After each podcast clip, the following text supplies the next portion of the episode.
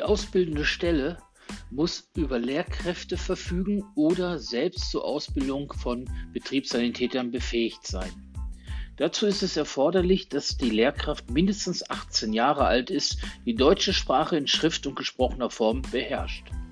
Als medizinisch-fachliche Qualifikation wird eine sanitäts- oder rettungsdienstliche Ausbildung im Umfang von mindestens 160 Unterrichtseinheiten inklusive dokumentierter und erfolgreich abgeschlossener Prüfung erforderlich.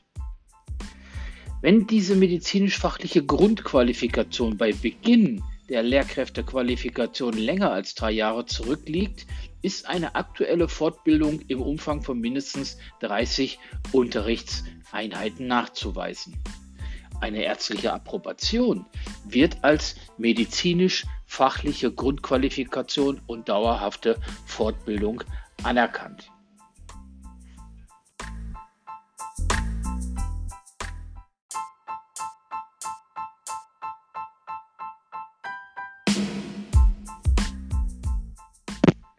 Wenn die ausbildende Stelle einen Antrag auf Zulassung einer weiteren oder neuen Lehrkraft für den Betriebssanitätsdienst stellt, ist eine geleitete Praxisphase bei mindestens einer Grundausbildung und einen Aufbaulehrgang als Lehrkraft unter Betreuung erfahrener Lehrkräfte, sogenannter Mentoren, zu durchlaufen.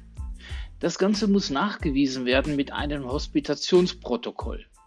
Ein Gestaltungsbeispiel für ein Hospitationsprotokoll ist auf der Webseite der DGUV Fachbereich Erste Hilfe zu finden.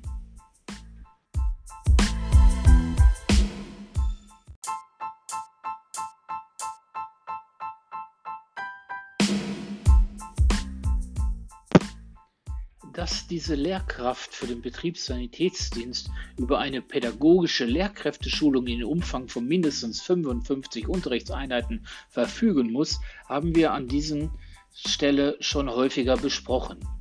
Ebenso benötigt die Lehrkraft eine lehrprogrammbezogene Einweisung in den Betriebssanitätsdienst im Umfang von 24 Unterrichtseinheiten.